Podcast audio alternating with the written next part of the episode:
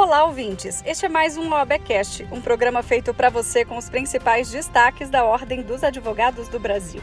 Eu sou Mariana Xavier e nós estamos na frequência da advocacia. Aumente o som e fique comigo. Já estamos no ar.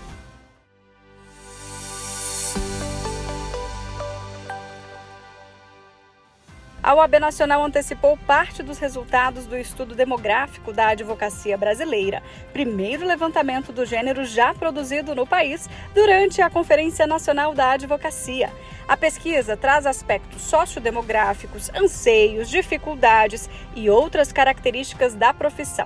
Quem conta mais detalhes é o vice-presidente da Ordem, Rafael Horne. Confira. Nós anunciamos aí o primeiro levantamento demográfico da advocacia brasileira, uma meta da atual gestão capitaneada pelo presidente Beto Simonetti, com o intuito de conhecer e compreender a realidade dos advogados e advogadas em todos os rincões do país. Trouxemos dados importantíssimos e que nos trazem um foco sobre temas como remuneração, prerrogativas e estrutura do judiciário. Mais da metade dos advogados e advogadas brasileiros percebem menos de cinco salários mínimos e um terço da advocacia menos de dois salários mínimos. Isso demonstra o quê? Que precisamos focar nos honorários advocatícios, tanto no âmbito do, do honorário sucumbencial, na valorização desses honorários no âmbito do STJ Supremo, a nossa luta, que foi capitaneada pelo presidente Beto, a valorização da advocacia dativa e também na educação jurídica dos advogados e advogadas brasileiros, para que eles tenham condições de, com esse conhecimento, promover melhor a sua atividade e, com isso, melhorar sua remuneração. Outro aspecto é que um terço da advocacia já teve suas prerrogativas violadas. E aí alguns pontos merecem atenção. Primeiro, a nossa luta por trazer gravação dos atos processuais, que tem desnudado e trazido à baila violações de prerrogativas em vários atos processuais, audiências e sessões de julgamento. Temos também a necessidade de focar nesse cadastro nacional de violadores de prerrogativas para estimular a advocacia a noticiar a OAB quando há algum tipo de violação, para que a ordem possa registrar e, com isso, promover uma luta ainda mais eficiente em prol da valorização profissional. E, por fim, mais da metade da advocacia avaliou mal a estrutura do judiciário, o que demonstra que precisamos dialogar cada vez mais com o CNJ, o Conselho Nacional de Justiça, para buscar a melhoria da prestação jurisdicional em nosso país. E esse diálogo institucional, liderado pelo presidente Beto Simonetti, tem surtido efeito, né? e esse, é, essa luta ela acaba sendo revigorada por conta dos resultados da pesquisa, que demonstram que estamos, sim, no caminho certo. A Comissão de Constituição e Justiça da Câmara dos Deputados aprovou o projeto de lei que altera o Estatuto da Advocacia para incluir entre os direitos dos advogados o de ter reconhecida a declaração de autenticidade dos documentos juntados aos autos de processo judicial ou administrativo. Para o deputado Fausto Pinato, abre aspas, dispositivos do Código de Processo Civil já reconhecem como autênticas as cópias reprográficas de peças do próprio processo judicial e as reproduções digitalizadas de documentos públicos ou particulares, quando juntadas aos autos por advogados. Fecha aspas. Ainda segundo ele, no mesmo sentido, o artigo 830 da CLT estabelece que o documento em cópia oferecido para prova poderá ser declarado autêntico pelo próprio advogado sob sua responsabilidade pessoal. O texto agora segue para aprovação do Senado Federal. Os detalhes desse assunto você confere, claro, lá no nosso site em oab.org.br. Acesse e saiba mais. Para ampliar o debate sobre compliance e governança corporativa, a OAB Nacional realizou o seminário 10 anos da Lei Anticorrupção Empresarial, reflexões e novos paradigmas da Lei Anticorrupção Empresarial. O convidado desta vez foi o ministro da CGU, Vinícius Marques. Vamos ouvir.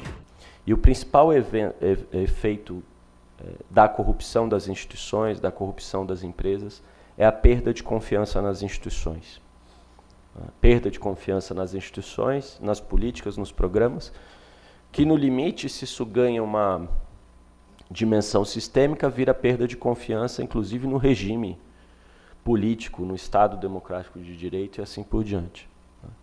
Nós não podemos correr o risco de que isso aconteça ou de que isso se perpetue.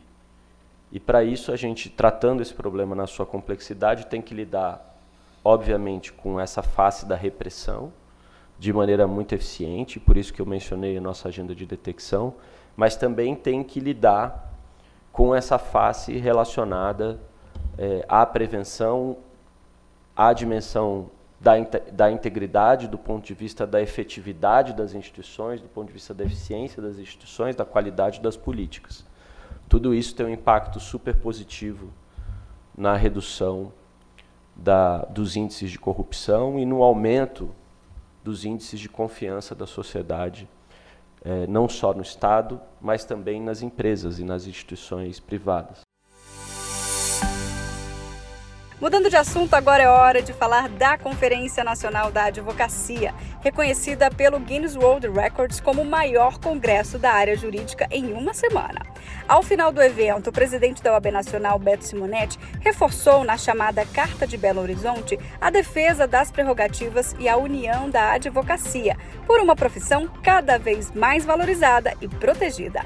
É o que a gente relembra agora aqui no OAB Cast. Confira após a realização de 50 painéis, com debates profícuos, reunidos ao lado de 22 mil advogadas e advogadas de todo o país, proclamamos a sociedade brasileira. Democracia, Constituição e liberdade são valores históricos da advocacia brasileira. Repudiamos manifestações autoritárias e a violação de direitos por parte de quaisquer dos três poderes da República sobretudo, a promoção da nefasta cultura do arbítrio contra as prerrogativas de advogadas e advogados. A existência do Ministério Público e do Judiciário independentes é uma conquista da OAB para o Brasil. Prosseguimos atuando pela independência e sem permitir o abuso de autoridade. O equilíbrio entre os poderes e a sociedade civil é vital para o Estado Democrático de Direito. A OAB manterá seu papel de mediação na condição de porta-voz da sociedade brasileira. Defendemos as instituições, mas a nossa prioridade é a classe e não mediremos esforços para defendê-la. Maior entidade civil do país e a voz do cidadão. A OAB tem a obrigação de cobrar das autoridades e dos órgãos do judiciário o respeito, o respeito às leis e à Constituição que não podem ser suplantadas por, por seus regimentos internos. Responsável pela educação jurídica do Brasil, a OAB reprova a implementação do curso de Direito à Distância. Defendemos Defendemos o fechamento dos cursos de direito que já demonstram inaptos a formar bacharéis com mínima qualificação, como forma de valorizar a nossa profissão. Envidaremos esforços para unificar o sistema digital em todos os tribunais do país, para descomplicar as atividades cotidianas da advocacia, sobretudo em nossos peticionamentos. A dignidade profissional depende de remuneração adequada. Não abriremos mão do cumprimento da decisão da Corte Especial do Superior Tribunal de Justiça, que determina a aplicação literal do artigo 85 do Código de Processo Civil. Importante conquista dessa gestão.